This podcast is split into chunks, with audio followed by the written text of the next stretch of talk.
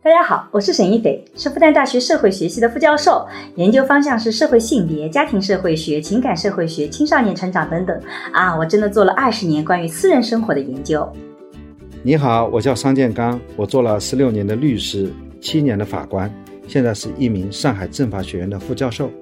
我们也是结婚二十年的夫妻，我们将会一起主持这档由新世相光之来处出品的播客。在这档节目中，我和商老师将会以男女不同的视角解释这个时代的爱情问题，从社会学和法学的角度探讨与亲密关系、婚姻家庭、社会性别相关的热点事件。那也会参差一些我们轻松的夫妻的日常聊天。如果你明天上班，你就发现隔壁的人就不来了。对，如果你就坐在那里，你根本不知道下一个被裁的是不是你。我记得我们找工作的时候，大家抱怨特别厉害，就是因为在我们前几届都是国家包分配的，到了我们现在竟然要自己找工作，我们觉得太不公平了。我们觉得前面的人运气太好了，我们真的运气太糟糕了。每一代人都会觉得自己是最糟糕的这个运气的这一代人。你其实每一个人，其实包括像我这样看上去很乐观的，那人生里也经常会遇到至暗时刻，有的时候会真的就是觉得自己。嗯毫无价值，一无是处，觉得自己就是要被淘汰掉的。有的时候是低谷，但还不见得是你人生最低谷的时候。低谷期常常你为了避免一个问题，你会带来一个更大的问题。啊，喝咖啡的心态，嗯，来看待这个生活，对就生活很苦，对那你就把它像当咖啡一样喝下去。别认知不要把那个低谷期看成完全是负面的，要变成一个 long vacation。你可以去看看，变成一个自我认知、自我调整自己人生、去反思人生的那个机会。第二个呢，在归因的时候呢，不要太过偏向于完全自责归自己，但也不要完全偏向于归外部因素。你得走好这个平衡体系。有的时候啊，不做决策是最好的决策。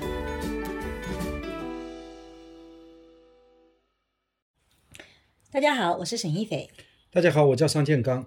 很多时候啊，我们会遇到那种意想不到的事情，可能呢是一场大病，或者一次意外，或者突如其来的裁员等等，让很多人觉得人生好像就走进了一个低谷的状态。所以今天我们想聊一聊如何走出人生低谷这个话题。那么在聊之前呢，我们想做一个小小的广告，因为桑老师最近在整理自己的保险，刚好遇到了小雨伞这家公司，这是一家保险经纪公司，他去那家公司做了一些保险咨询，感觉还不错，所以呢，在这里希望推荐给大家，来跟大家分享一下我们对于保险的这样的一个思考，以及我们为什么会去选择做这样一个咨询。那对于买保险呢，我和桑老师其实都买过比较多的保险啊，不过桑老师这一块经验比我更丰富。对于买保险呢，很多人觉得没什么必要，哎，不知道桑老师是怎么看的？尤其是像我们的工作，哎，社会保障什么都还蛮齐全的，那我们还需要这样的商业保险吗？我是从二零零二年我工作三年的时候就开始买保险了。嗯我为什么觉得应该要买保险呢？嗯因为保险它就是一份保障，嗯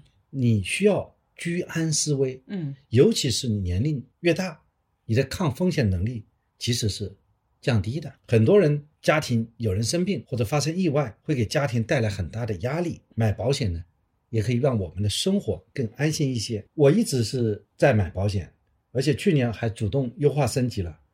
我是每隔三年嗯升级一下我们家的保险的这个保护范围。嗯我去年还给你买了一个保险，就是啊年金险。这样的话，你活得越久，你拿的年金就越 多。这样对你来讲是一个心态上的巨大改变。只要你坚持呼 吸，就能够把利益最大化。所以我觉得你这样活着是不是更加有奔头呢？可是我怎么觉得这个保险最近变成了山老师威胁我的一件事情？他说他给我买的保险，如果我活过了八十四岁，那就能获得更大的利益；如果八十岁以前就死翘翘呢，就拿不到那么大的利益了。所以经常啊威胁着我要好好运动，然后要注意饮食啊，不能够那么的早死。可能很多人也会跟你有一样的想法，重视保险，但是市面上那么多复杂的产品，有的时候不知道怎么选。张老师有什么建议吗？要不要买保险呢？是个战略的问题。嗯怎么买就是个战术的问题。嗯啊，在这以前啊，嗯我一般就是用监听的方法，嗯就是让一个保险公司的代理人嗯，把我所有的保险内容看一遍就，过去我们买的保险整理一个对吧表格，嗯然后呢，他就提出一个优化的方案，嗯以及呢，对我们已经买了这么多保险嗯品种的评价，我就听着，然后我再换一个保险代理人，再把我们这些内容就再不看一同遍，不同的保险公司的保险代理人，我对吧？监听几个，大概自己心里就有数了。嗯，哎，我觉得你这个方法其实挺好的，但是我觉得不是每个家庭都有一个商老师的呀，那怎么办呢？像我以前就觉得商老师比较忙，我就去承担这个功能啊，我就觉得很烦，因为我有两个让我觉得很麻烦的事情。第一呢，我不太有这个时间和这种知识去了解每个公司不同的产品之间的差异，到底是哪个好，哪个呃更好一点，我其实没有这个时间精力的。第二个呢，我看不懂保险合同，我觉得保险合同很复杂，有的时候看着看着就让我很头痛。所以，桑老师对这块有什么呃自己的心得吗？我觉得一般的家庭呢，应该是要去找一个专业的机构，比方说这次遇到了小雨伞保险经纪公司，嗯，他们会根据你的需求嗯给你做推荐，嗯如果只是凭着保险代理人呐去了解的，嗯而不同的保险代理人他是代表不同的公司，嗯，他对其他保险公司产品不见得特别了解，对他们很难给你一个比较中立的建议。对对对，那么这个小雨伞这家保险经纪公司啊，嗯它其实呢汇聚了很多保险公司的产品，能够给你提供一对一的咨询服务。嗯我也在网上做了一个一对一的咨询，嗯，我觉得他们还是相对而言对各个不同保险公司的产品比较了解一点，嗯这个信息也比较透明，嗯，它能够帮助我们去优选适合我们的一些产品，我们自己也可以做到货比三家。嗯而且小雨伞保险经纪公司呢，也可以帮助我们协助核保、嗯协助理赔。据说小雨伞目前已经协助了四十多万人完成了理赔，嗯伞赔产品最快两分钟结案，而且这些都可以在网上进行，嗯。节约了很多时间，我觉得还是蛮方便的。哎，我听上去好像觉得小雨伞就有点像一个中介机构啊，就是在各种各样的保险公司和客户之间建立了一个这样的桥梁，就像房产中介一样，他把这个有房子的人和想要买房子、租房子的人中间建立这样一个途径，对不对？而且他还能把保险这一套流程、核保啊、理赔啊都协助你走一遍，相当于你给自己找了一个有关这个保险方面的专业的顾问，对吧？对的，所以那小雨伞这个咨询需要费用吗？你去做的那个？小雨伞这个一对一的咨询服务原价是六十八块，但是现在限时一分钱就可以预约得到。啊，那基本上就等于免费了。那在我们的播客 show notes 里也有链接啊，通过这个链接就可以用一分钱预约到原价六十八的保险咨询服务，或关注公众号“小雨伞”，回复关键词“省”啊。沈老师的沈，哦，对，领取的同时，小雨伞还会用心的为我们准备一年的高发癌症保障啊，大家也可以去多多了解一下。其实我觉得人在面临未来种种不确定时是会很焦虑的，在一些突如其来意外到来之前，我们也可以提前去做一些规划，所以我也很愿意推荐给大家。最终你自己决定。是的，而且我一定要提醒大家，保险它其实并不是一个呃让你钱财能快速增值的这样的服务。所以，如果你遇到那种说买个保险可以让你的钱怎么过几年翻一番啊，大家请不要相信。保险最重要起的还是保障机制。然后呢，你也要去判断一下你遇到的这个保险的顾问他是不是够靠谱。我希望大家还是能够擦亮自己的眼睛，用一颗平常心去好好的规划自己的未来的保障。今天其实我们想聊聊如何度过人生的低谷期，因为我们最近看了一个新闻，我跟商老师都很有感慨，所以呢也想跟大家聊聊这个话题。来，商老师说说我们看到这个的新闻吧。啊，这是一个报道说，啊，一位大厂的九零后姑娘徐某，她平时家人已经习惯了她七点起床上班、下班、睡觉，但是呢，三天前呢，她被裁员了。嗯这样呢，他就从一名大厂的员工变成了无业人员。嗯，他没有敢把这个消息告诉父母，嗯他呢继续装着去上班。嗯这样的话，他父母就不知道他被裁员了。嗯他说，他这样做的原因很简单，嗯怕父母担心。嗯为此呢，《中国青年报》也做了一个报道，嗯这些人被裁员，为什么会不告诉家人呢？嗯这里主要有啊，父母不支持啊，不希望让爸妈失望啊。嗯表面上是有这些原因，背后呢嗯也是他们的一种各种各样的心理因素吧。我嗯觉得看完以后还是蛮有感触的。嗯，你说说看，你有没有这种失业以后不让父母知道的经历呢？我没有失业过， 所以有的时候我们也经常会被这个听众朋友们指责我们说啊，两个人享受了时代的红利啊，自己活得很好，然后来谈这些事情，好像有的时候经常会被这么一批评，就觉得自己好像没有资格谈这种事情啊。但是虽然没有失业过，但是也真是遇到过人生的低潮，也遇到过发生一些事情，其实不会去告诉父母去解决。我觉得我们还是有类似的这些事情，所以还是觉得有很多的心得可以去分享一下的。我自己是觉得像这种不愿意告诉父母，第一个呢是报喜不报忧，因为呃，我觉得人到了一定的年纪，你会突然发现，小的时候你有什么事情都找父母，是因为你相信父母是能帮你解决的。但是其实人到了，像我人到中年，我其实非常清楚的知道，我遇到问题，如果我解决不了，那我爸妈肯定也解决不了。那么，与其让他跟着我一起去烦恼、一起担心、一起很纠结，还不如就我自己纠结吧，因为他们其实已经是没有这个能力去帮你解决你所面对的困境。所以，我觉得这个是报喜不报忧背后一个很重要的一个原因吧。我觉得，觉得报喜不报忧，它是有一点上纲上线的、嗯那么你这样讲也有道理。那么我其实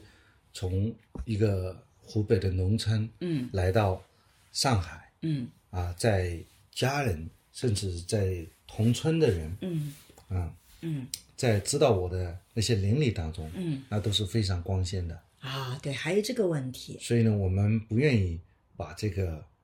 不好的消息带回家里，嗯，我们希望传递的都是捷报频传啊，啊，荣归故里，啊、光宗耀祖，光宗 耀祖。桑老师又体现了你的这个老土的一面，这个但是直男的。所以在这种情况肤下，浅的啊一他面都是报喜不报忧的嗯啊。比方说，我在刚刚到大学的时候嗯就出过一次车祸嘛，嗯对于寒假所有的同学都要回家了，回家了，我一个人在宿舍里回不了家，那怎么办呢那？我宿舍里没人来照顾我，所以对班主任、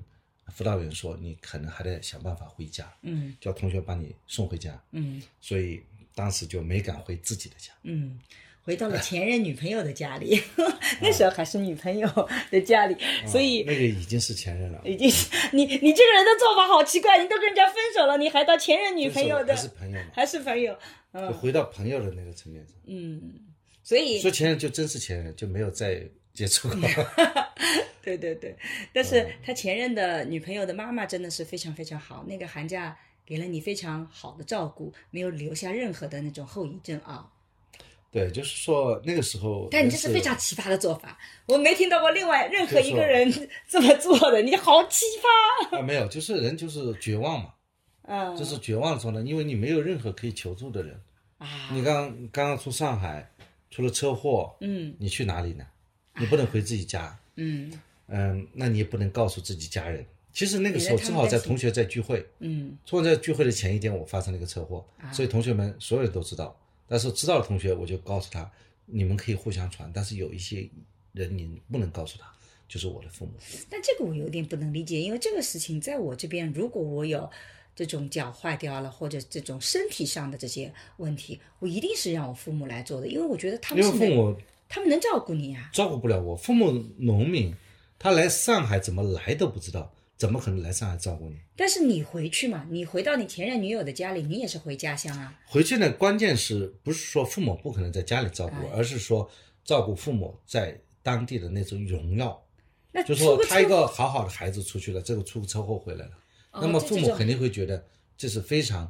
不光彩的事情。你孩子外嗯面出事儿，肯定是不光彩嘛，出个车祸有什么不光彩的？车祸又不是你故意的了。不是故意，但是这是件很倒霉的事情啊说。倒霉比的方说事情英年早逝，这是好事儿吗？不是好事儿。对吧？你当然不但希那望别人那就个那知个道。车祸是不是那个？就是我比方说你贪污犯罪被抓起来了，那个就这是是好事儿嗯吗那那个是污名化的。我的意思就是说，如果我总而言自己之，的嗯比较倒霉嘛，你生病了也是一种比较倒霉嘛。啊，你连倒霉都不希望。就倒霉以后，总归是不是一件让哎人家觉得值得骄傲的事情嘛？嗯就像我们他们家孩子很倒霉，你很开心，这不是很骄傲的事情嘛？因为啊我们从那个地方出来，他留给家乡的就是骄傲。就是要很就只能有这种骄傲的情绪，其他的就希望把其他的负面都能够去不叫负面，或者说其他中性的有些问题的都把它排在外面。对，这是讲我们。嗯其实很多留学生到海外去也会有这种感觉。嗯，是的，很多留学的同学到海外很多年，嗯他为什么不回来？嗯，他不是忘了家乡，而是觉得他是因为他买那张机票，可能也是对他来讲比较大的一个负担。啊还有，他回来以后还要买很多的礼物。还有一个就是，当他走的时候，你可以在家乡传播他在外面是活得多么的好，一直塑造一个非常光辉的形象。可是你有一天回来，大家就会清楚的知道，原来你混的也不咋，你就把那个光辉的形象给破掉了。与其把光辉的形象破掉，不如永远变成一个传说，歌就在外面，很好，情愿承担这种。啊，这个不回来看父母这种不孝之命，也不愿意去戳破这个美好的一个光辉的形象，是这样吧？对，所以在海外留学生他们回来，肯定是他回的混的比较得意的时候，他才回所来以衣锦还乡啊，这个啊衣锦其实是个前提，对你没有做到衣锦呢，你是很难还乡的。对，但这一点恰恰是我在我的性格里面，或者我在我自己的这种情感支持里面，可能不会有这样的想法了。这是我跟你的不一样。因为你就在这个一百公里以外的地方，你没有那种远离对家乡的。还有一个就是，，我就算是觉得自己混的不是很好，我也不是很在乎别人怎么看我。我妈前两天还跟我讨论一个话题，就是呃，就是我爸爸到时候不愿意在上海养老，那他到那个老家去养老怎么办？而他又希望他在上海养老，别人就会觉得我不孝。但是那是我爸爸自己的选择，他会觉得那个是更好的。然后我就跟我妈讲，我说我其实不是很在乎别人怎么看，我只在乎你们觉得我孝不孝，以及我自己认定自己是不是够孝顺。我说别人怎么看几乎不影响我，这就是我的一个性格。所以如果我的腿断了，那我绝对就是撒娇的好时机啊！我肯定回到家里，让我们全家人都围着我转，让我的七大姑八大姨都围着我转，他们就要去给我搞好吃的，还得来陪我，哇！我就简直像公主女王一样的得意的要死。所以这个是我的选择，我我我觉得这这个是我自己的一个概念啊、所以你这次已经个体化了。我是很个体化了，对的，你其实还是偏家族主义，家庭以家庭荣耀放在个人利益之前的，对吧？是的，但这也是一种优点，因为这个对家庭的责任感就会特别强。对你刚才其实说嗯说这些人处在人生的低谷啊嗯，我们再回到这个话题上来讲嗯，我觉得这些人就说被辞职，很可能呢嗯，是一种低谷，但但还没是到真正的低谷。但是我要看，很多时候嗯可能在背后还有很多原因。 嗯我谈的是他继续这个朝九晚五，嗯甚至说他也出去了，嗯那么他不让他父母知道，嗯有一点对父母的关心，还有一种，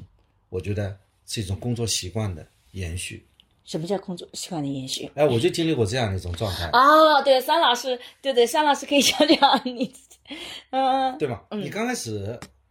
就是张老师从律法师官呃那律种师工作状态，嗯，非然常后忙到碌，法官的工作状态非常有规律，嗯再到教授的工作状态，他是每一种工作状态呢是不一样的。嗯就是你从工作的那种状态，嗯你可以到不工作的状态，嗯所以你今天是不需要去考勤的，嗯但是你早上还是习惯六点半，你就睁开了眼睛，嗯所以那个闹钟嗯没有闹，但生物钟在，嗯。所以这会有延续的。啊，所以你就还是早上很早的起来。我们桑老师依然保持每天早起，然后把通勤时间变成了运动时间，然后到点就开始这工是作。后来改变的。刚开始你想想看，嗯你想象一下，这些人他每天早上起床七点钟要出门，啊嗯对不对？七点钟出门，他差不多六点二十要起来了嘛。嗯嗯，那女孩子可能六点钟就起来了，对是吧？整理一下，男的六点半起来，对那么要去上班。对现在呢，六点半起来了，对，父母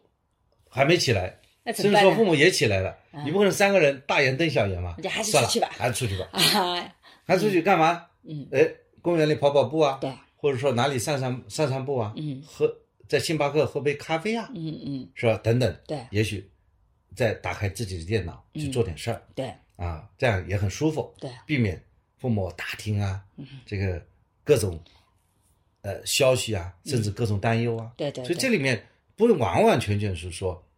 这个关心父母的问题，对还有自己生活习惯的延续，对，还有一个就不烦，因为你待在家里，父母嘛帮不了什么忙，但是他会很烦你啊，你应该怎么做，应该怎么做，你本来就心情不好，还有一个人经常在旁边说啊，你还要有人跟你去总结，你看你之前就早知道你就应该听我的，你当时应该怎么怎么样就不会了，或者你就应该这个怎么怎么做，你看你自己有什么缺点，所以怎么怎么样，你听到这种事情就会特别特别烦，与其这样子，还不如还是在外面吧。这个既是不希望父母担心，但有的时候我们也不能接受父母担心以后的各种的唠叨，这也是一个很现实的可能性。我觉得，对他在这个被 lay off 以后啊，嗯他实际上，呃，也不需要马上进行工作，嗯因为他有失业救济金，嗯，对，有失业救济的因那为他个，因为他大厂里出来嗯对的。，第二个，他既然是大厂里工作，原来的收入呢还足够能够支撑一支撑一时，段时间，对他也应该休息调整一下。对，第三呢，像这样这种环境之下，嗯再找工作也是比较难的。对。但我觉得，如果他能保持这种生活的节奏，还是每天早起出门，某种意义上讲，在我看来，这个呃徐某或者后面这个报道里的很多的孩子，我觉得还是很积极的。他没有一遇到问题就躺平啊，你就回到家之后，我失业了，我现在不行了，我在家里躺平，这也是一个选择。但相比较而言，我觉得他还算比较积极的去保持自己的状态。我相信他也在外面的时候是想要去寻找新的工作，所以我觉得这个还是个比较积极的态度。对他还是个小年嗯轻，小年轻，九零、后，我觉得他那种焦虑的成分，嗯还不是特别多的。我跟你讲讲那些焦虑的，嗯在日本，嗯在零八年的时候，嗯，那个时候金融危机，日本、美国那是中大量的人被 lay off 了。很多的是那个时候我们还在上有老下美有国小的中年男在性，哈佛大学做访问，嗯对吧？那个时候我们看到那种四十几岁、五十岁不到的嗯中国的那些留学生，他们的孩子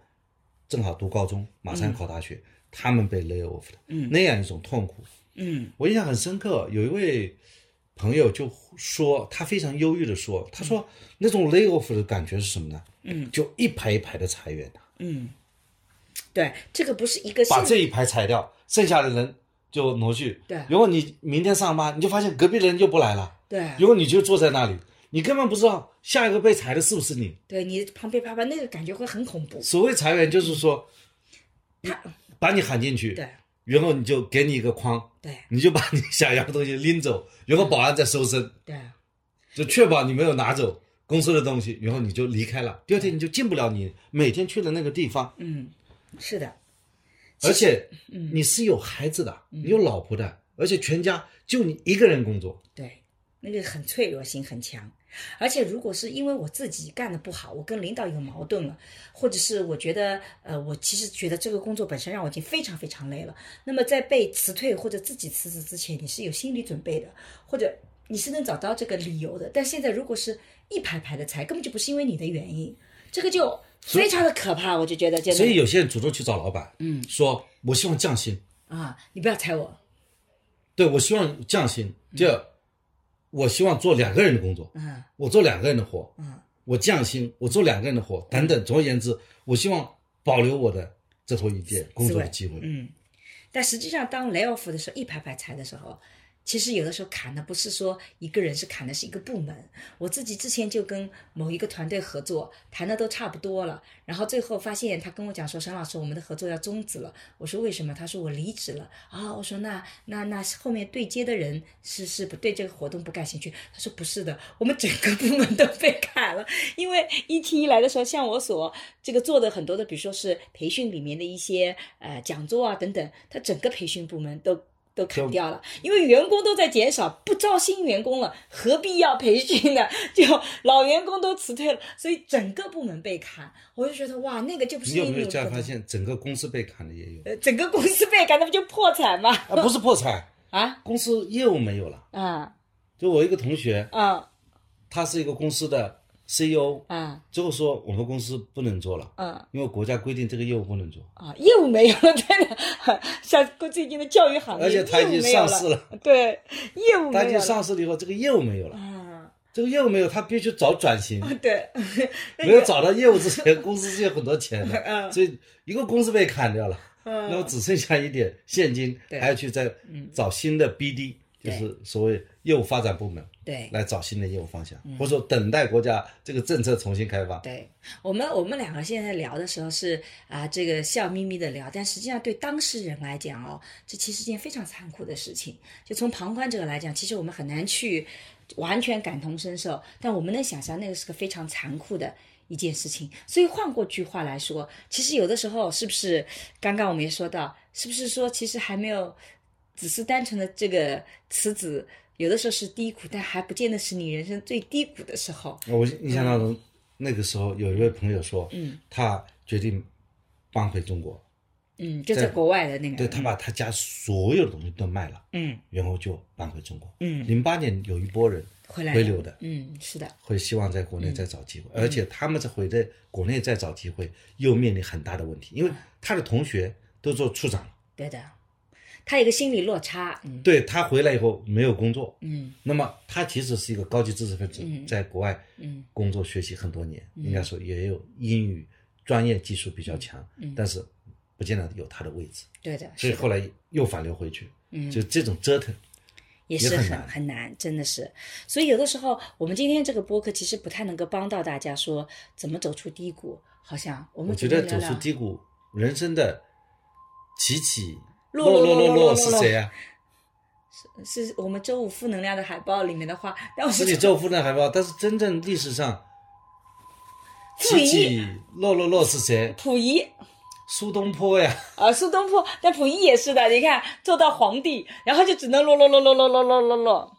对对吧？苏东坡也是的，做那个大苏东坡还会有些起，然后再落落落落落哎基本落，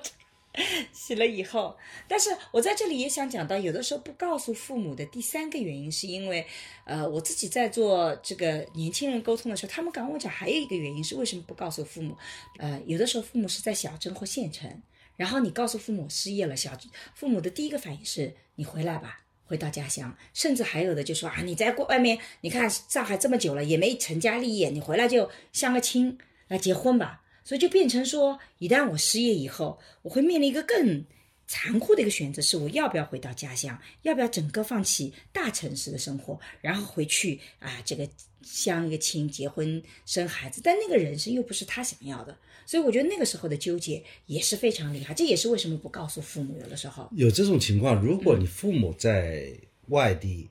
你自己在城市里，这种情况下，你在城市里工作没有了，父母当然说我在城里没办法你给你安排一份工作，但我那可以么在我自己的家乡那看你到了，回到家来再找找机会呗。嗯那么也有一些人是因为可能各种原因离开他现在的城市，嗯希望到另外一个城市来寻找方向。但是我们今天讨论这个案例当中不是这样的，嗯对他是和父母住在一起的，啊都住在大城市里的。啊，所以他就是不告诉父母出去了。对，但是如果是像后面那种情况，我觉得也想稍微跟桑老师聊一聊，就是如果遇到这种情况，怎么处理？你要不要回家乡，还是回到那个？我们待会儿待会儿再回过头来讲这个遇到这种啊，低谷有怎这么种处情理吧况，我黄梅的很多的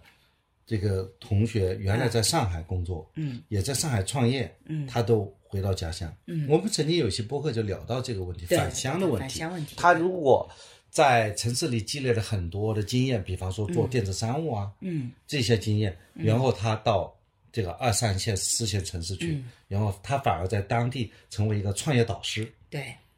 呃，用他的新技术在家乡要找到一些机会，嗯对而且在现在的这个四四线城市啊，嗯都是我觉得机会比上海啊或者大城市更多一些，嗯因为房子可能家里就有房子，嗯啊，这个城里的房子也便宜，嗯车子反正一些小车子也很也很便宜，十万元以下嗯也能买到车，嗯如果有一份工作啊，马上是这种大城市来的那种风格、那种装潢，嗯让人家感觉哎呦有点感觉，那么对生意机会也有的。对我觉得，呃，这倒不是一种妥协啊，对而是说是一种新的发展趋势。对最大的特点就是，你像今年我已经回黄梅很多次了，嗯那么我觉得黄梅呃也有发展也有很多机机会，嗯因为上海到黄梅也就四个半小时的高铁吧。那嗯么今可以做到朝发夕至，嗯如果紧急的话，嗯啊，每天三班，早上去，明天回，嗯一天就可以在黄梅下午啊和晚上办、办嗯个事情。嗯所以我觉得，呃，可能逃离北上广吧，嗯啊，这个也是前段时间的一个趋势啊，嗯，但我是这么觉得的啊，就第一个就是说我非常同意桑老师的观点，就是小城市并不意味着没有发展机会，有的时候小城市有一份稳定的工作也是有一些发展的机会的，而且在一个小城市里面，如果呃像县城，它会有不同的呃可能跟大城市不一样的机会，可是那个机会有的时候对个体来讲也是足够的。就它可能没有那么大的那个，但它是足够的。但是呢，我自己在之前的播客也聊过，到底是选择大城市还是小县城，其实不是在低谷期做决定的。我其实很反对在低谷期做决定，比如说桑老师，你决定要到黄梅去，是因为你现在不处在低谷区，你是在一个正常的职业发展，哎，觉得那边有机会，哎，我也可以去那个，甚至你也没有离开上海，你只是兼顾一下那边的一些发展的机遇。但如果人在低谷期做决定，常常是一种逃避，那个决策我觉得比较大概率是会让你后悔的。所以我经常呃鼓励年轻人们不要在低谷区做重大的决策转变，你一定是在你大城市里面，比如说你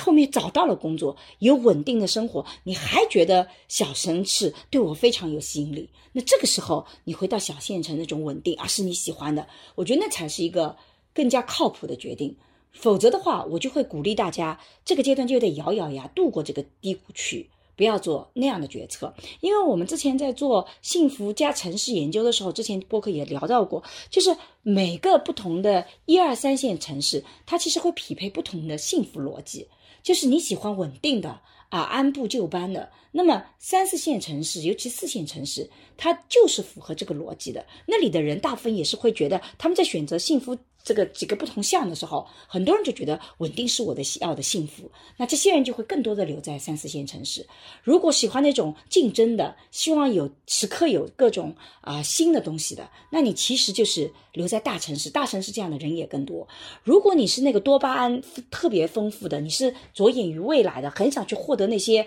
你从来没有碰到过的东西，你对生活总是有那些新的想法的，那你可能到一个稳定为主的这个生活总是一成不变的小城市，你就会非常的不适应。所以没有城市好坏，也没有说回到家乡就不好，但是取决于你是什么样的性格，你的幸福模式是什么。我觉得那种匹配才是最最重要的。但是我建议这个匹配不能在低谷期做决定，因为低谷期常常你为了避免一个问题，你会带来一个更大的问题，这是常常发生的。所以最好是熬过这道关口，在你顺利的时候，你不妨想想看，我是不是真的适合大城市的生活？我还是到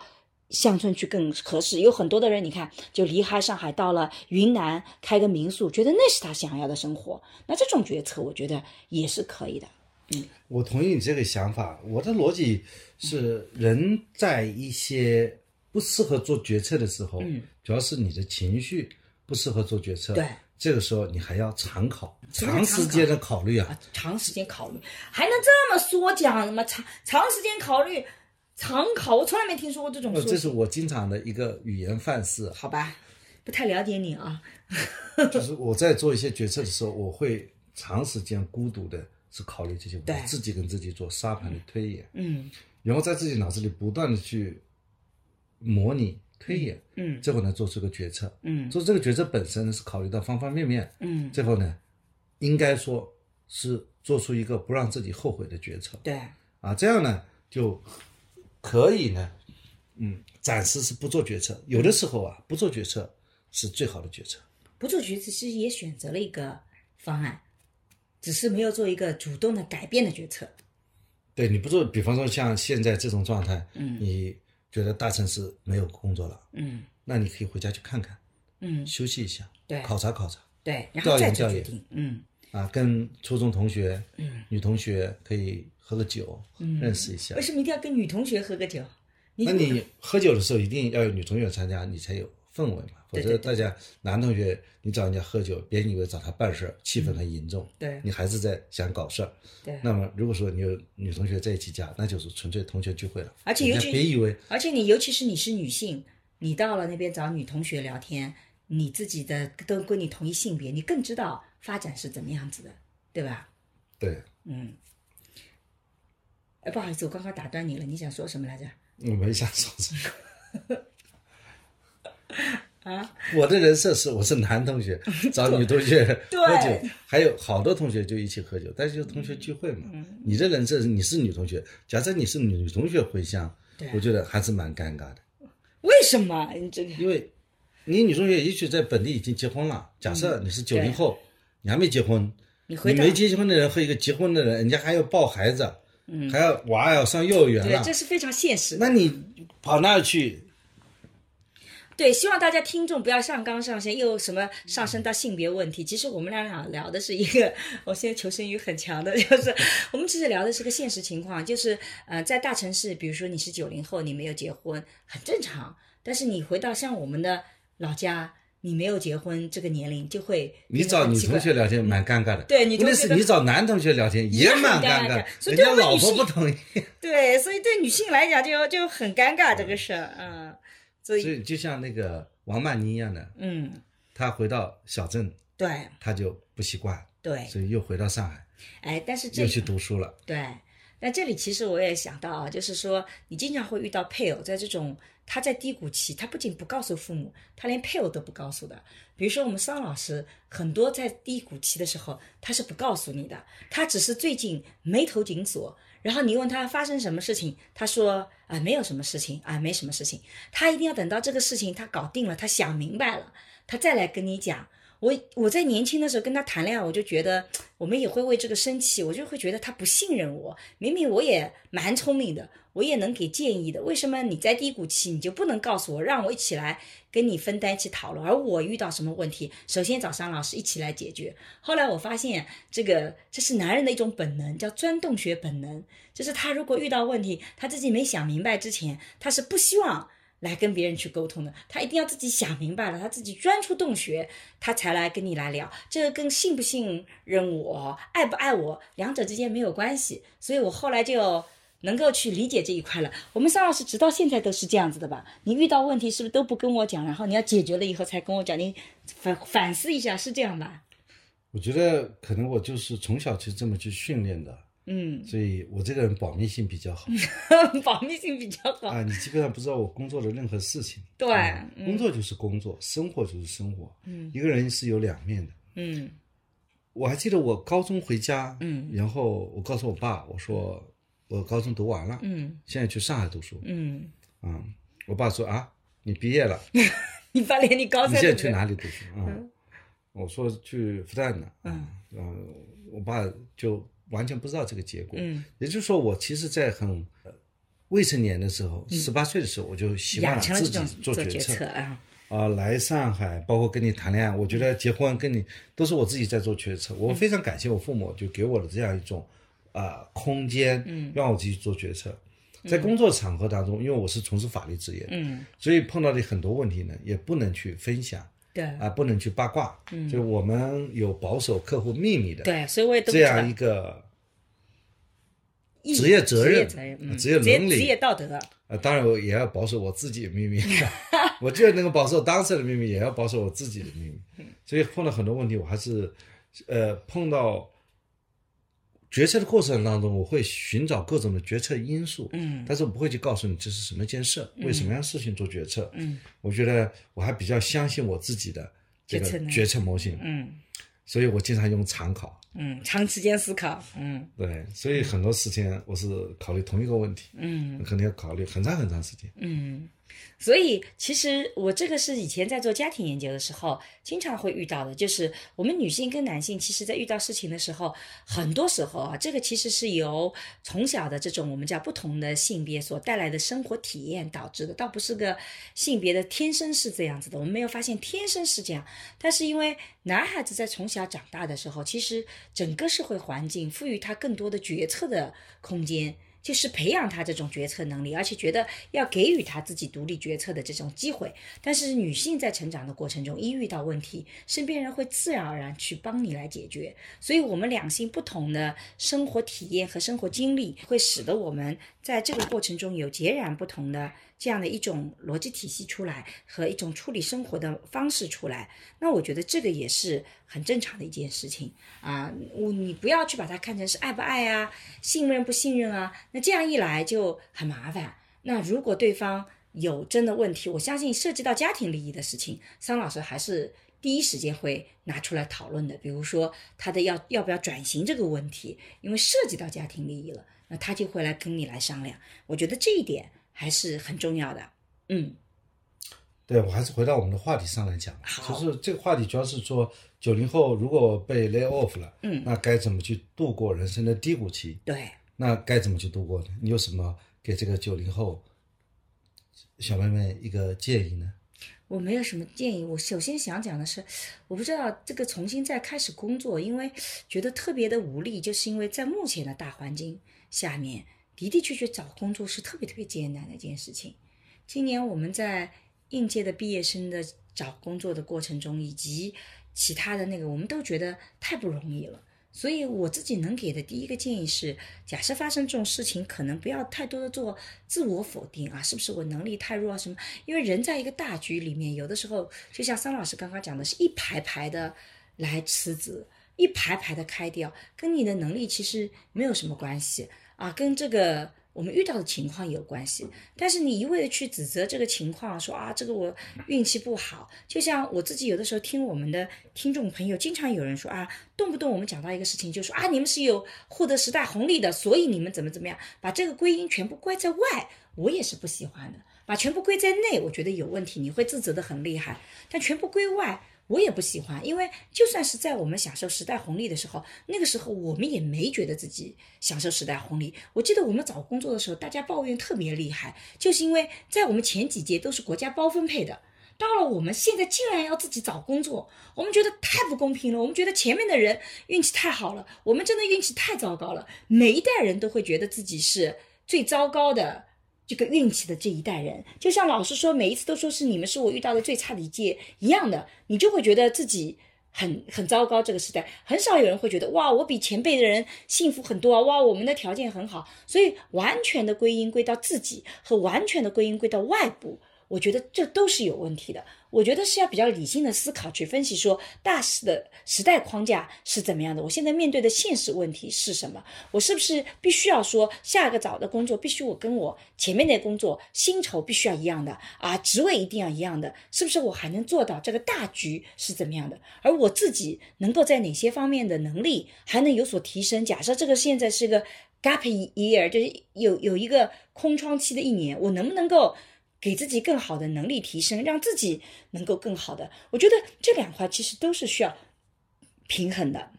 我觉得要让自己的焦虑啊降低嗯的一个最好的方法，从我自己的生活体验来看，就是读书，嗯，读一些小说，读一些小说，对小说，嗯因为你可以从，比方说《红楼梦》里《呀、红楼梦》这 个我太了解你了吧？苏轼，嗯，对吧？我最近买的围《苏东城坡作》苏苏东坡对传，你从他，们的故事当中，嗯你能够感受到，嗯，其实苏东坡总会比你牛逼很多吧？哎，我们下次是不是可以聊聊《苏东坡传》呐？啊，对，啊，对你像他，对吧？嗯人生应该说也是非常不容易的，嗯但是他受到很多不公正的待遇，嗯而你很可能，或者说而我们很可能就是一种在碰到一些大的趋势环境所使，正好呢丢了这份工作，对对吧？所以你看，其实啊，我们人生所经历的那些磨难，嗯很多时候是让我们成为一个高级的人的机会。啊所以，这个时候，我们怎么去提升自己？嗯我们怎么去反思自己？嗯人怎么在焦虑的情况下做决策？嗯，这都是考验我们，嗯让我们变得更加成熟的。所以危机，危机既是危，也是个机会。如果你永远是一帆风顺的啊，你就在大厂里这么一直工作、工作、工作，你没有危机意识的话，可能等到有一天发生问题的时候，你是没有那个抓机会或者改变的命运。而正是因为人生遇到这些低谷，可能也是你绝地反弹或者变得更好的很重要的这样的一个机会，是这样理解吧？对，我觉得人怎么样在任何的时候保持好体面，嗯这也是很重要的。嗯就是你当你很焦虑、嗯很无助嗯的时候，嗯你能够镇定，嗯你能够照样像没事儿一样去和别人进行一些人际交往，嗯这何尝不是一种能力呢？嗯，往往这样的人，他也是不会缺一份工作的。对他的，这里没有一份工作，他可以到一些同学啊哪里啊，嗯他也能够去帮助嗯，他们帮帮忙，对，再参与做一些事情。嗯所以呢，往往这些人的工作，他反而是不缺的。嗯就上次我们也聊了这种松弛感，嗯就是人要让别人感觉他就是有松弛感的，对的，而不是有那么多的框框。对的，对的。这个我觉得讲的特别好，就是，嗯，人如果啊，你在一个很焦虑的时候，你自己无法去调整自己的心态，其实你就会变成一个恶性循环。但人在一些低谷期，如果你能学会调节自己的心态，在焦虑里面去学会怎么理性的决策，这恰恰是一个更高阶层的能力。这个能力其实反过头来，以后你在工作里面啊，你在特别教学也能帮助你更好的做决策的，对吧？对，你看，我们也碰到有一些人，他做过很高级别的嗯领导，嗯，但是呢，跑到小企业来呢，他反而显得不适应。对，就有些人他特别适合在大企业工作，他就不能在小企业去做事儿，嗯所以他的基础功、基本功比较弱。嗯那么像这样的人找工作起来他也比较难。但是如果说你在大厂里干过，嗯跑到小企业里面你也能干，嗯但原来你是什么 VP 啊，现在什么 P 都不是，嗯那么你就做具体事情你也能够做得好。嗯那么可能原来赚的是一个月几万块钱，嗯现在呢可能几个月赚一万块钱，嗯，那你几个月赚一万块钱就活不下去了，就你不工作也能活得下去。我的意思是说啊，如果你也能接受几个月赚一万块钱，你这个时候别人对你的期待不是给你工资啊，嗯别人很可能把你变成合伙人了。对，所以说，你如果要在大厂里工作，如果你说因为我必须就是这个咖位的，嗯所以到这里来，你要么现在就给我股份，嗯要么说你要给我多少钱，嗯那么实际上是你自己给自己有设置了门槛。，对，所以说我们就说自己这个 open 的程度，嗯也决定了我们和这个世界嗯这个重叠接纳的一个程度。对。哎，我有的时候会觉得啊，就以前我有一个学生也这个毕业了以后问我，他这个正好这个被解职了，我会我会给他建议，他也马上去找，然后发现找很难，然后我当时给了一个具体的建议啊，我说你就一个月时间，给自己一个时间度，就一个月，这一个月里我不考虑再找工作，你不考虑，而是你这个一个月拿出去走走散散心，去做一个了解自己的一个时间段。你想想看，我想要的人生是什么？包括要不要回老家，我包括要不要继续找什么样的工作，其实都取决于你是什么样的，而不是说一定有好坏。我们刚刚也讲了，回老家也不见得这个决策都是坏的，但也不见得留在城市里是坏的，它没有，只是跟你的匹配。所以，当你不去想，但你要想的是，我下面怎么能够提高自己的生活的这种质量？我怎么能让自己觉得那个我下面真正对我人生来讲关键的是什么？我说，人生有的时候给你这么一个月，其实也是很难能可贵的。可能这个上帝就给了我们这个时间，所以我们之前有一次播客，包括悠长假期做了四频叫悠长假期。我年轻的时候就觉得这个概念太好了，把人生的每一个低谷期都看成是悠长假期。呃，我们那次悠长假期的播客，好像大家也还蛮喜欢的啊。我我自己后来专门做了个视频，呃，是这个大家也很喜欢。我真的年轻的时候太喜欢这部剧里面 "Don't worry, be happy" 了。就你你你，其实每一个人，其实包括像我这样看上去很乐观的，那人生里也经常会遇到至暗时刻，有的时候会真的就是觉得自己，嗯，毫无价值，一无是处，觉得自己就是要被淘汰掉的，觉得自己其实没有人会需要你的，但是你会过一阵子，你会调节到自己啊，这个就是我的 long vacation，我的悠长假期，然后我的需要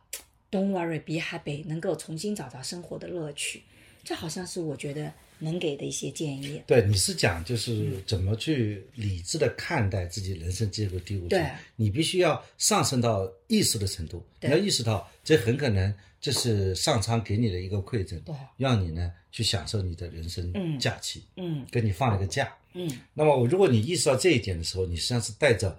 啊喝咖啡的心态，嗯来看待这段生活，对就生活很苦，对那你就把它想当咖啡一样把它喝下去。哇，这句话金句很好。所以呢，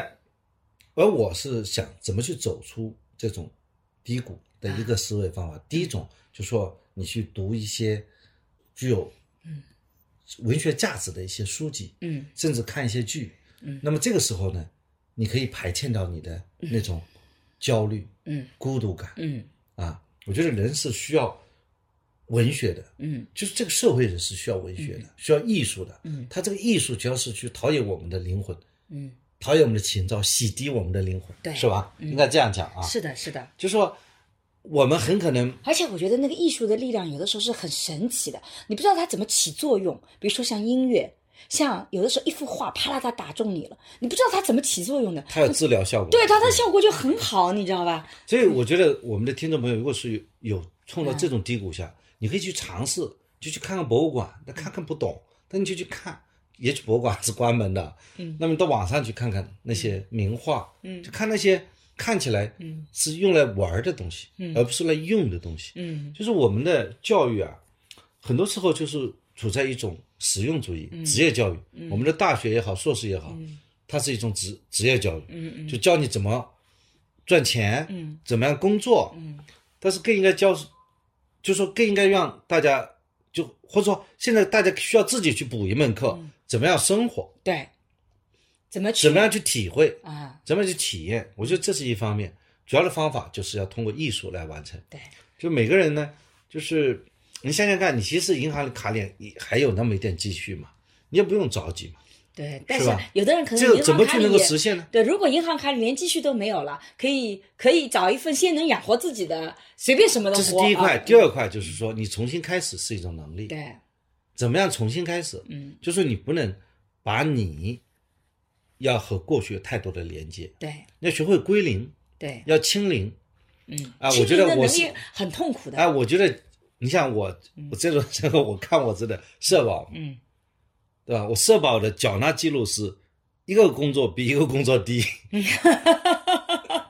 我现在的社保缴纳技术比在法院里要低好多钱，嗯，在法院交的比在做律师的时候要低好多钱嗯嗯啊。原来都是交足的，顶格交做律师嗯，嗯那法院呢交那么嗯四千多块钱，现在两千块钱不到 啊。，真的吗？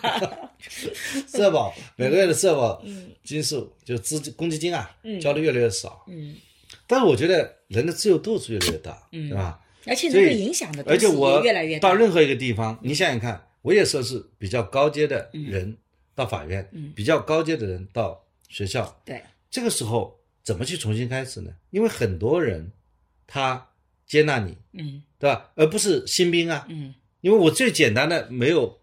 没有这个碰到这种呃嗯这个被接纳的那种困难，就是大学毕业对本科生进去，那你叫谁都是老师，对，就没有那种需要解决的问题嗯。但是你一个是比较高阶的，但人你也得学会归零的，你也不得不归零。对呀、我的意思说，就像回到这个案例当中嗯讲，这个九零后他大厂里出来，他要到一个小厂里去工作，他还得归零，对他必须要把原来归零。但我认为我是做到了归零，嗯对，比你方是说做到归零的。我比较遵守规则，比方说这个该请假的要请假，对呃，就是该参加培训的也要参加培训对，我们桑老师就参加了这种二十岁毕业的培训。我是觉得我，我我当时跟他有个争议，我说这不公平，你应该去抗争，凭什么还要你来参加这些东西？我们桑老师的想法就是说，那我就遵守规则，你把我当成是一个新手，那我就按照一个新手的做法。但我的性格就觉得那不行，我得去闹一闹。我们桑老师 是聘我做副教 授，然后我和就是还没有聘讲师的人一起参加参加培培训，这是安费新的教这师事情。培训，对，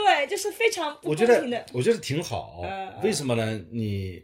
作为新教师，你要有系统的了解作为教师的嗯各项的技能，这些基础能力的训练啊嗯，实际上是也可以给我关于高等教学有一个体系化的知识，我觉得非常嗯好，这是个学习机会。所以呢，花了很长很长时间对啊要参加这种培训，这嗯而且还要去考试嗯，还去考试，关键是啊，要刷这个上万道题啊啊，对啊， 反复刷。哎，我觉得没事儿，我觉得是挺好的。嗯那么同样的，到法院去，嗯，我是没有参加那个新员工培训啊，啊，嗯但是后一届的那些法官就是从律师长遴选的嗯高级法官，都去参加新源工人培训，嗯就和律师和法官助理一起一起参加在做培训训对对对对对，啊嗯，就是这个时候自己要有很好的一个心态，对，就不不把自积己，还要积极发言。哎，我拿了一个优秀啊！你还拿了个优秀，他说 你新表教现， 你培训非新常教师培训，我们孙老师拿了个优秀， 很认真的做作业。比方说，他让你做个 PPT，嗯，那我肯定要做 PPT 嗯。他说要去八分钟试讲，嗯我天天讲，我八月份试讲，然后还要去录个屏，是吧？嗯还要参加考试，嗯，因为他 suppose 你是没有从来没有讲过课的，对。但实际上，你知道吧？人位置越高，经历越多，你要把自己归零，其实越艰难。因为有的时候你已经成为 somebody 了，你已经成为啊、很火的，然后你要再把自己归零，其实不容易的啊。我有的时候就觉得，嗯嗯，常常有这种感受，就是你在某一个领域里面啊，大家都觉得你很厉害，可是你到另外一个领域里，大家完全不把你当回事儿，那个心理落差是非常非常明显的。就是非常的，就你知道这个是合理的，但你依然会有情绪。所以我觉得这个也是三老师做的很厉害的一点，三老师的归零能力太强了我。觉得嗯你反而呢，别人认为你需要各方面的培训嗯啊，你反而获得一种能量，啊就是说，你看我经历这个培训，我通关了。对，你设置了我这个要求，我完成了，嗯，而且我也完成的比较好。对，那么，你这种非议啊，嗯，可能慢慢就没有了，对对，这对反而是打消别人对你质疑的一种方法。嗯，其实有些人呐，他给你提一些门槛嗯，他也是一种测试，对你看你怎么去变。对，如果说你应变的比较好，嗯别人就非常认可你，对觉得你这个人不容易，嗯，因为这个政策对你来讲可用可不用，对但是我对你用了，我对你严厉了，嗯我对你左了一点，对但是呢，你遵守了，而且你很快也能够把它完成了，嗯那我觉得你这个人是不错的，你嗯基本功在，对，这是很好的一种心态。所以有的时候我自己遇到低谷的时候，有的时候也是从商老师这边获得能量。但是我最近因为新生开学嘛，我现在上课遇到了一些真的是我的粉丝，这个到我复旦来上课，你知道我现在上完课以后增加了一个工作，就是要签名。 我以前觉得我上完课以后 你前面一定要看这个上面写的什么东西啊，如果他们上面写的是欠条，啊，这这个不会的。今欠某某某同哎学现金五千元，用于购买奶茶。然后下面你签了个字，哎呀，你签名拼 命签，嗯 然后他来起诉你。呃，对啊，这个而且还会有这个问题吗？对啊在空空白本子上签名是不可以的吗？后面签名是有问题的呀。哎呦，那就麻烦了，算了，我觉得不会有这种我事觉情。得你应该做一个签名的东西，拿个章一盖，仅供粉丝签名使用。不，我决定以后准备好签名照，谁问我要签名，我就直接送一张签名照给他，啊这这是个就比解较决。 你签名从法律上还是有啊，风有险的，风险的吗？对是吗哎，？或者你起一个艺名，嗯比方说麻辣鸡丝，啊，对，这个是个问题，因为绝大部分明星签的都是艺名，不对会有问题，而我签的都是真名啊。对，啊，有道理，下次可以改变一下那个啊嗯，，你还没听出这个梗呢？麻辣鸡丝是向谁致敬啊？我不知道，我没向赵丽蓉老师致敬。哦，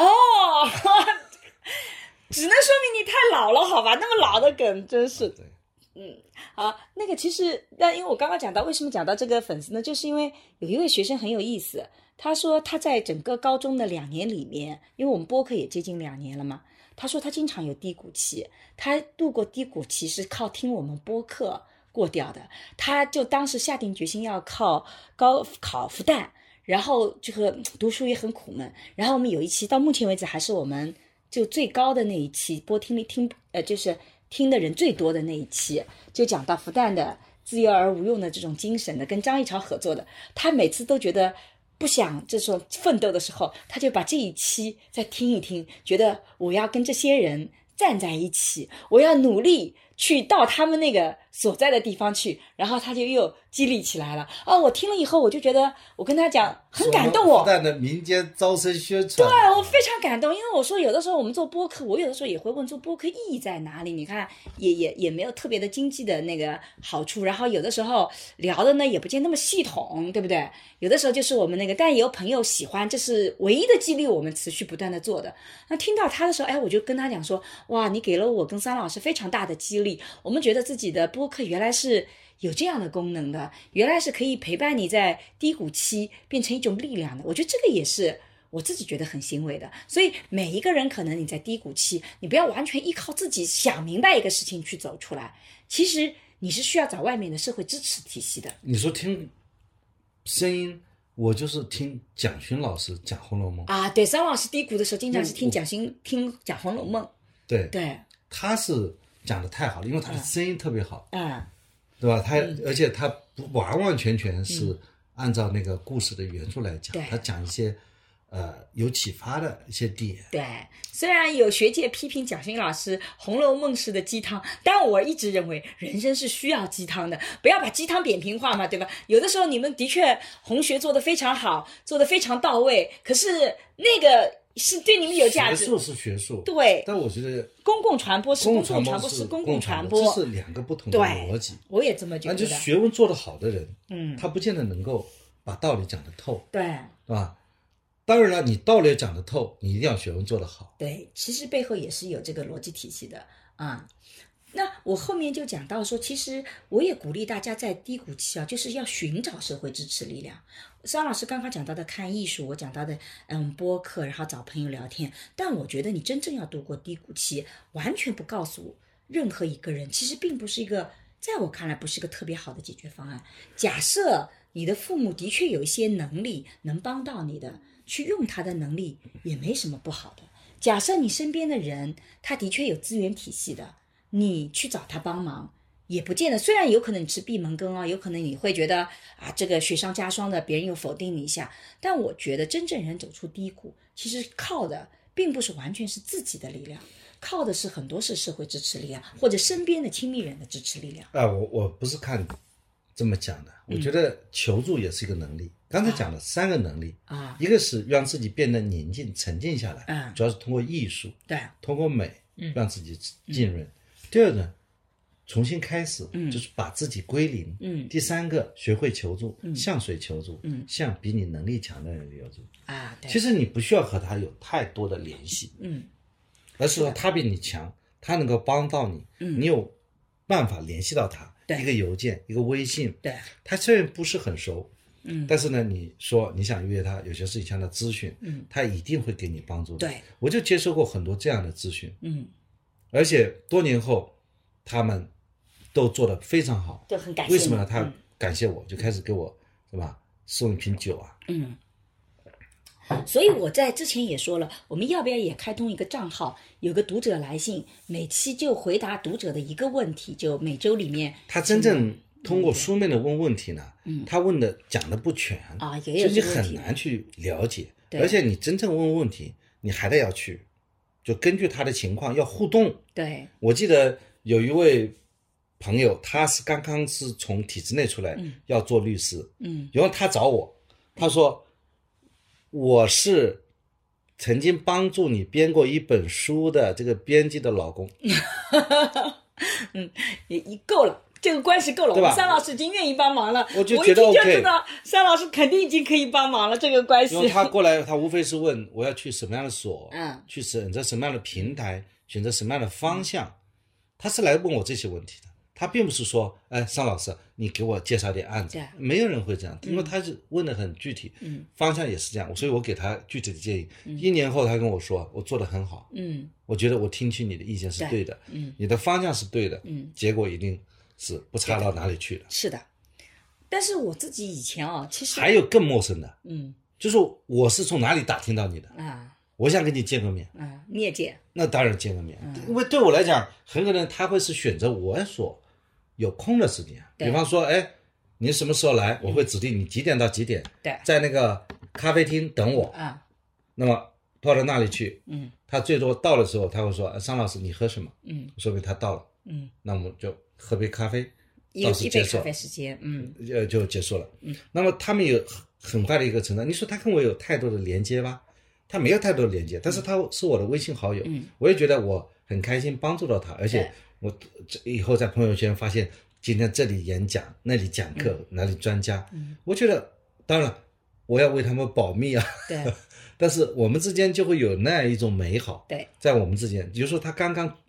入行的时候嗯，他来问我一些意见，我也很愿意帮助这样的人。你说我们之间有经济关系，没有经济关系，但是我们可不可以在下一次找个时间一起喝个酒呢？也是可以的。嗯对但是很可能由于其他各种原因没有巧合，大家还是那种微信好友。对，我在微信上如果是有朋友问我，我基本上是回复的。但我有一类的人，我特别不喜欢，就是因为他先请你帮了个忙，你也帮他了，你结果你帮了他以后，他不再告诉你任何的后续，也不再跟你联系。然后两年以后，他有另外一个事情要请你帮忙，他说上次你帮我的忙啊，我非常感谢，我什么什么啊，现在我又有问题来问了。这种人，我就内心里特别不想去帮他了，因为我倒不是说我帮你忙，你一定要来回报我，而是你给我一个后续，告诉我，哎，沈老师，我真的觉得帮到我了。那这样子对我来讲，就是啊，我付出的时间精力是有意义的，我帮到了人，我也很高兴。结果你什么都不跟我讲，你只在下一次要再来麻烦我的时候，告诉我说啊帮到了，我就觉得哼，你比我还自私自利，我就不想帮你了。所以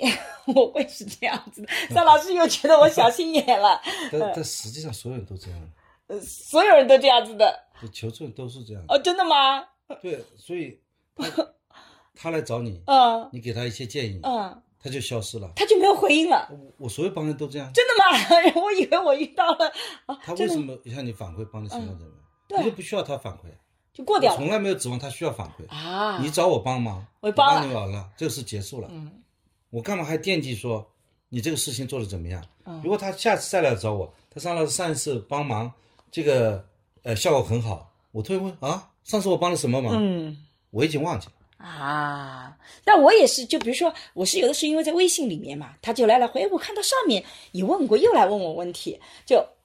你在微信里那个，你你帮了忙，你当然不会记得说指望着人家来回报你，你就过掉了。但问题是你第二次再来的时候，哎，我就会觉得，嗯，我会注意到这一点， 所以我就忘记了，啊我就放下了，啊所以我就都是能够把过去放直接下，放下来把昨天就放下，嗯所以每一天对我来讲都是是新新的的，都是人生的 第一生命天的第一天你。这归零能力太强了，我们做不到， 我们做不到。可能大部分遇到的都是像我这样，但我其实也很想讲，年轻的时候，其实你怎么去拓展你的社会支持网络，其实你要有个回应，那个对你的帮助会很好。因为三老师即使是不在乎这个的，但如果你表示感谢，他还是高兴的，甚至可能就记住你这个人了，对不对？呃，我觉得那个是个积极的作用，啊、其实我这样说是因为我也收过很多这样的帮助。朋友嗯的帮助，他很可能跟我没有太多的关系，我没有跟他有太多的联系，嗯甚至说我也没有请他吃过一顿饭。我碰到什么事情，我觉得他能够帮到我，我就去找他。嗯往往觉得这是比较有效的，嗯因为很多人对他们来讲叫举手之劳嘛。嗯嗯，对的。举手之劳，什么也就是说，对我们来讲是一个天大的问题，嗯对他来讲是一个举手之劳。所以说，大家要去寻找求助是一个能力是什么？但是你知道我生气的点在哪里吗？很多人找我帮忙，其实我不是自己有能力帮忙，我其实找我的朋友帮忙的。但他不给我后续，就意味着我没有办法给我的朋友后续。我就觉得从我的角度来讲，不像很多人向你帮忙，可能就是用你的法律知识，你自己就直接帮掉了。但有的人请我帮忙，可能我自己没有能力帮忙，我是找我的朋友帮忙，那他不给我后续，就意味着我没有办法给我的朋友后续。那你不是帮忙，你是办事儿啊，办事儿跟帮忙还是不一样的。这就是帮忙，有的时候也就是咨询一个事儿，我说我不知道，我问我的朋友，嗯我然举后个问了例以子啊后我就啊，比方说，他找工作啊现在找工作是不是很大的一个帮忙？对，他把简历发给我啊我觉得他行，我就转给他了。啊，转给他以后，他可能就去上班了，但就是上班就上班，我就不知道。哎，突然发现，哎，你到这个上班了，他说还是你推荐的呢。我说好呀，这个事情就到此结束。但是比如说我啊有经常遇到事因情为是他之所以找到这份工作，啊，我认为就是靠他自己能力找的。但是我给你讲我的那个具体的个案啊，比如说有一个朋友他想要考我们其他系老师的博士生，那你知道我们每个老师博士生的名额都非常有限，那我就要推荐他过去，对不对？然后呢，我就跟那个博士生的老师会去打招呼，谁谁谁想要来读你的博士生，然后呢，我能不能把你的这个东西给到他？你今年考虑的时候可以考虑一下这个人选啊，反正是多一个选择。那个老师说好的，沈老师，因为他很尊敬我，那个时候我一定。嗯，看看看，去仔细观察一下他是怎么样子的。然后我就把这个人，呃，老师的联系方式给了那个呃学生，说你可以直接联系他。然后呢，这个学生就消失掉了。那我也不知道他们后来联系上没有。然后过了很久以后，然后那个又遇到了那个老师，他就跟我说：“哎，上次你说要推荐的那个人，他后来没来找我呀。这个我我要现在定名额了，我就不能考虑他了，因为他一直没有跟我联系过。”然后我就会觉得说。然后我就去找那个学生，哎，你怎么没跟他啊？他说：“沈老师，不好意思，我后来想想还是出国了，我不到复旦来读了。”我就心里想，那你要出国，你就跟我讲一下。那我就跟对方说，人家出国了，不在复不到复旦来了。我也个回应，你不给我回应，我就我也不能给别人回，我又不能够瞎说这种事情，你就知道，我就很生气。然后他下次再来找我说，沈老师，我最后还是怎么怎么样子，或者我有什么什么问题，你能不能再找那个老师？那个专业方面，他还是那个专业的。我在心里想，我就不想帮你，哼。 我就那么小心眼的，这种情况，我我想讲的就是说，如果你是年轻人，你其实请我帮忙，你请别人帮忙，你需要有一个这样的回应，其实会比较好一点点啊。这种情况是很正常的，因为年轻人他碰到的机会少，嗯所以呢，他也不愿意说就轻轻的放掉这个聚会，他就是在做决策的过程中。最近我还碰到这样的事情，嗯我一个学生啊，他就是要入职到我们学校，啊那么这个简历推荐过去，啊学校觉得他也非常优秀，啊，也愿意去招他，对，所以呢，学校呢这个反而在通过我来问他，嗯你过不过来来报道？对结果呢，他也从来没跟我联系。啊后来我就问他，我说你学校觉得你非常优秀啊，啊你非常优秀就是好处，说明我推荐是对的了。对。那么后来纠结了很久，啊他说可能去了其他高校，啊可能去更好的高校。啊我觉得这个也很正常。我觉得作为一个年轻人，他如果选择去更好的高校，啊，不是很好吗？这是好事儿，但我觉得你要告诉我一下，我的点因是为他你现在可能其他高校还没有搞定，哦所以他这个时候他不告诉你，我觉得也很正常。啊，我们桑老师真是气量很大。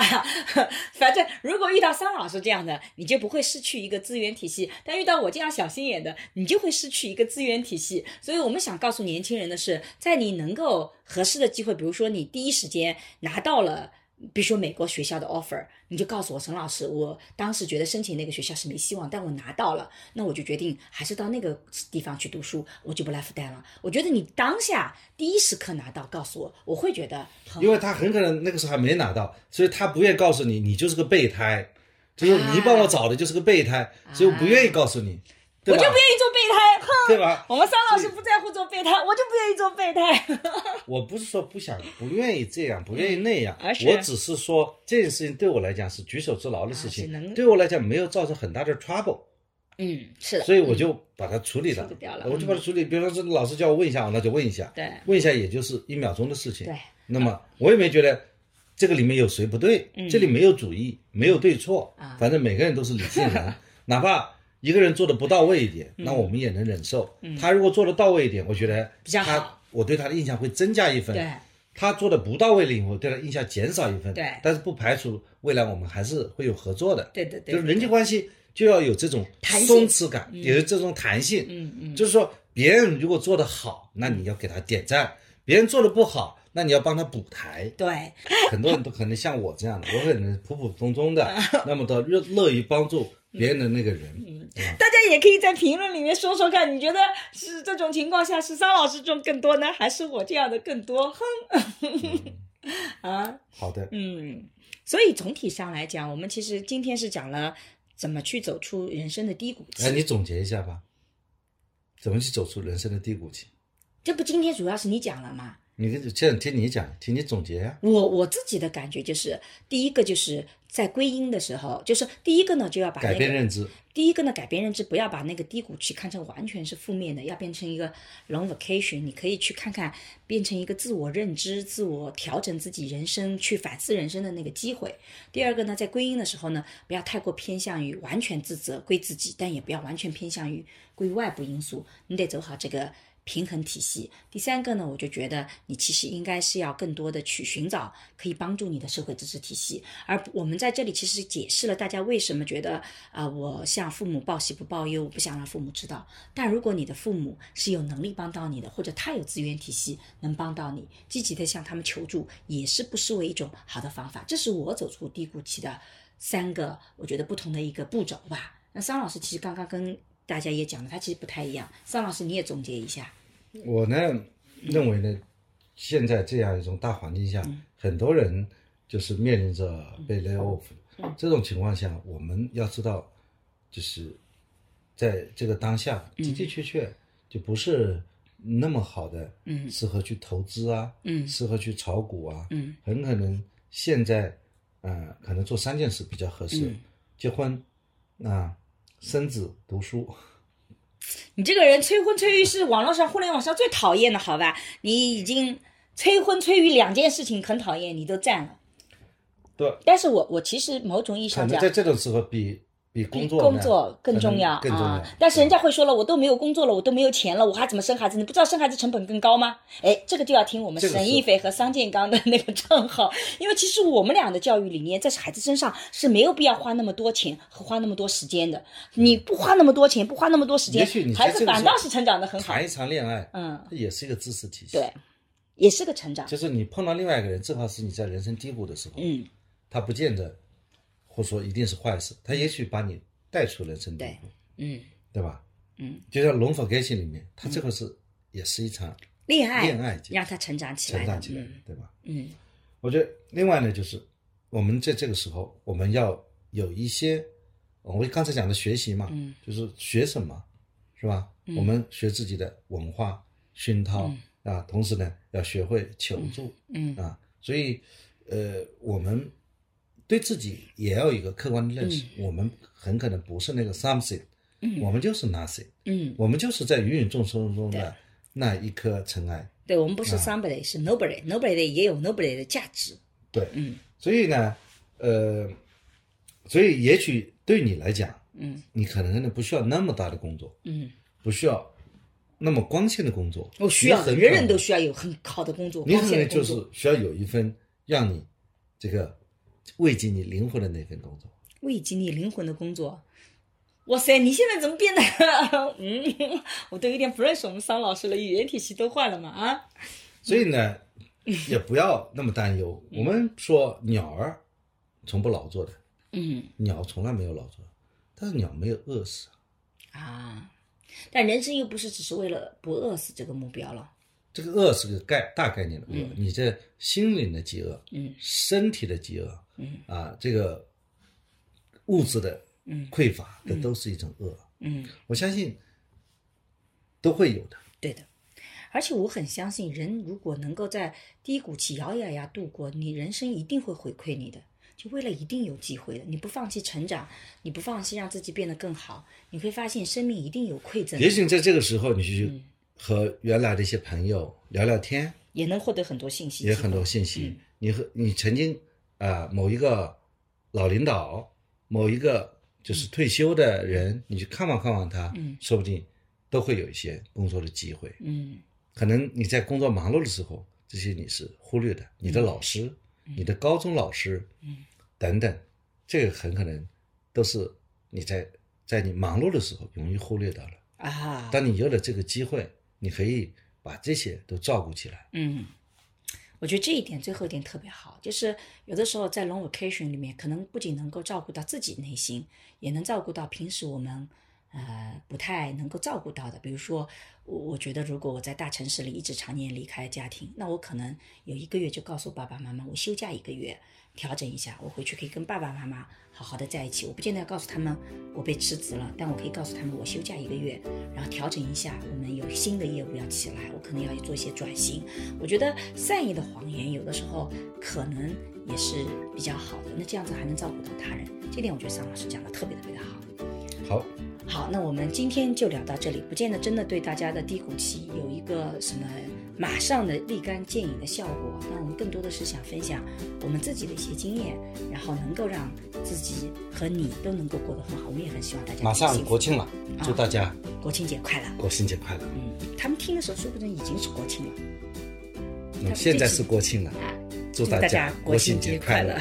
哎，如果他们还没如果国庆还节没到过了呢国庆？如果国庆节过了呢？ 国庆节过了，那你国庆节过得快乐吗？对，我们就问，哎，不知道大家今年国庆节过得怎么样？有什么国庆节好玩的事情也分享给我们。对，如果编辑把三个版本都传上 去，大家会怎么想？